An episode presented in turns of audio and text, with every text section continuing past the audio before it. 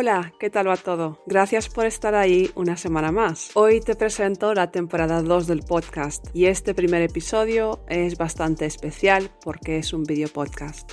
Es el primero que hago, así que es un poco experimental. Lo puedes ver en forma de presentación con imágenes en Spotify. Si usas otra plataforma, puedes simplemente acceder al audio como haces siempre.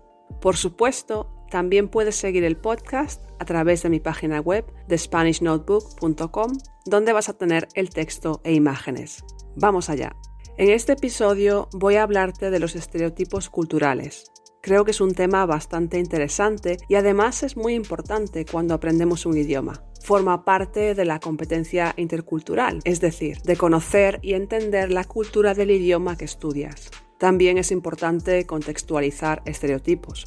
Al mismo tiempo, si estás estudiando español, es esencial que conozcas las actitudes de los hablantes hacia otras nacionalidades. Esto te ayudará a entender la cultura de ese país. Otro aspecto importante son los estereotipos regionales. ¿Qué pensamos, por ejemplo, los españoles unos de otros en distintas regiones? No te pierdas el material extra. Me gustaría empezar por presentarte una selección de vocabulario que es bastante común en español cuando hablamos de este tema. Vamos a ver una serie de sustantivos, verbos y adjetivos. En mi página web voy a explicar qué significa cada uno de ellos como contenido extra. Sustantivos. Generalización, prejuicios, ignorancia, desconocimiento, falsas percepciones, representaciones erróneas, sensibilidad cultural, medios de comunicación, ficción, ideas preconcebidas. Verbos. Generalizar, desconocer, ignorar, juzgar, rechazar, etiquetar, representar, ofender, discriminar, percibir. Adjetivos. Ignorante, ofensivo, ofensiva, multicultural, diverso, diversa, ventajoso, ventajosa, exótico, exótica, erróneo, errónea, prejuicioso, prejuiciosa, discriminatorio, discriminatoria. ¿Qué es lo primero que se te viene a la mente cuando piensas en la palabra estereotipo? Piénsalo mientras te hablo sobre qué es un estereotipo. Un estereotipo es una forma de clasificar a la gente, al otro. Es una manera de integrar a un grupo de personas en una misma categoría. Es una idea simplificada y que es de común acuerdo. Los estereotipos se basan en creencias populares que aprendemos en nuestra cultura, en nuestro país, durante nuestro desarrollo. Lo creas o no, los estereotipos son necesarios. Los seres humanos necesitamos categorizar y simplificar al otro, pero no te lo tomes muy en serio. Todos lo hacemos y no lo podemos evitar. ¿Te has preguntado alguna vez de dónde vienen los estereotipos sobre otros países y nacionalidades? Los medios de comunicación son evidentemente la principal fuente de información para bien o para mal.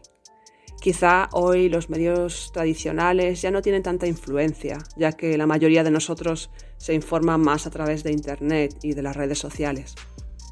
Otro factor importante cuando somos niños es nuestra familia, también otros adultos a nuestro alrededor, como los profesores y educadores. Y por último, no sé si lo habías pensado, pero este es mi favorito. Los países en sí mismos tienen parte de responsabilidad y en algunos casos de culpa de la imagen que proyectan hacia el exterior. Esto tiene raíces históricas y solamente los políticos y los gobernantes tienen la capacidad de cambiarlo. Los profesores de idiomas ponemos nuestro granito de arena. Esto es una expresión que significa que hacemos lo que podemos. Hi there, Spanish lover. Welcome, and I really appreciate that you're listening to this podcast. I hope that you're enjoying it and finding it helpful. Have you been considering improving your Spanish online with a private tutor? Maybe you've been studying by yourself for a while and you need that human interaction to get more fluent and become more confident. Or perhaps you're attending group lessons or are going to a language school but don't feel that you have enough time and opportunities to speak. Working with a private teacher means that you'll have all the attention to yourself and your goals. You'll have someone to help you, guide you, and motivate you.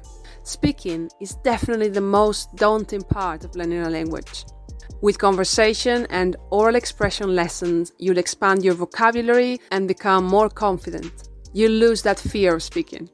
If you're looking for fun, rewarding, and engaging Spanish lessons, please visit my website, thespanishnotebook.com, for more information and to book your free 45 minute trial lesson with me. Thanks so much for being here. Enjoy the rest of the episode. Voy a mostrarte a continuación unas imágenes muy representativas de estereotipos de distintos países o regiones.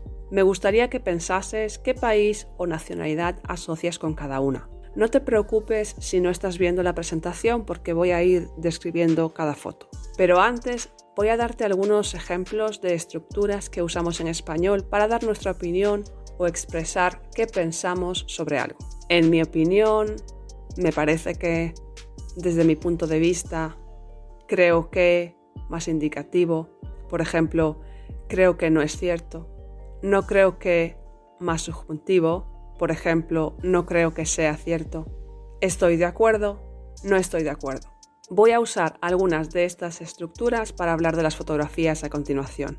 En el primer grupo de fotos vemos a la izquierda a un hombre vestido con un traje regional. Está bebiendo cerveza y comiendo pretzels. En mi opinión, esta foto se corresponde con Alemania porque todos asociamos a los alemanes con la cerveza, los pretzels son muy típicos y el hombre lleva el traje tradicional de Baviera. En la foto del centro vemos una cesta de mimbre llena de baguettes o barras de pan en español. Creo que esta imagen la asociamos todos con Francia porque pensamos que les encantan las baguettes. En la tercera imagen, a la derecha, se puede ver a una familia comiendo espaguetis y brindando con vino. La madre está en la cabecera de la mesa y están cantando mientras un señor toca el violín. Me parece que es bastante obvio que esta foto representa el estereotipo italiano, porque están comiendo pasta y además también se nos viene a la cabeza la imagen de la mamá. En el segundo grupo de fotos, la primera imagen nos muestra a una bailarina de flamenco, o bailaora, así se llaman las bailarinas de flamenco.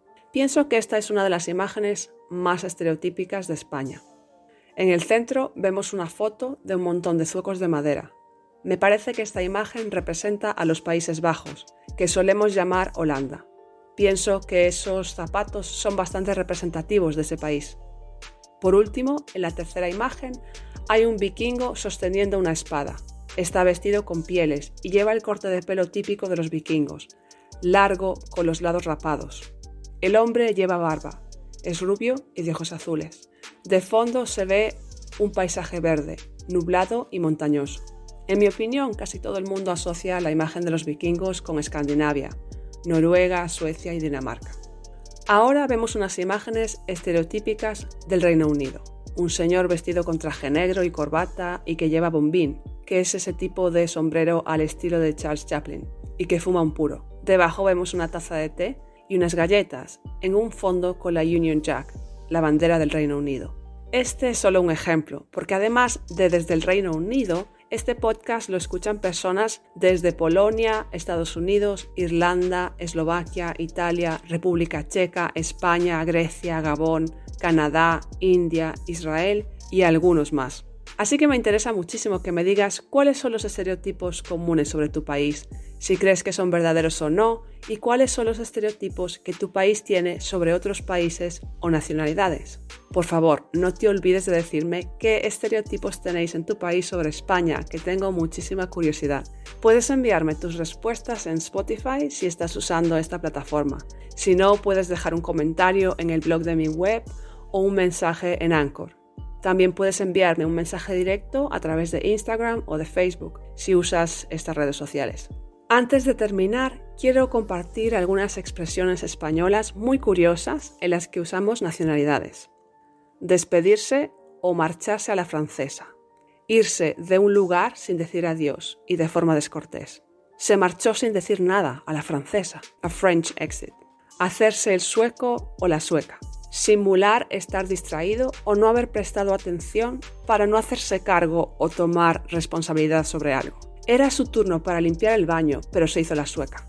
To pretend to be oblivious, to play dumb. Ser un cuento chino. Ser una farsa, un engaño. Eso que te dijo Marta ayer es un cuento chino. To be nonsense. Ser cabeza de turco. Ser alguien que, aun siendo inocente, carga con la culpa, responsabilidad o consecuencias de algo. El dueño de la empresa utilizó al gerente como cabeza de turco, to be the scapegoat. Bueno, pues hasta aquí el episodio de esta semana. Espero que te haya gustado y no te pierdas el material extra en mi página web. Nos vemos la semana que viene. Chao.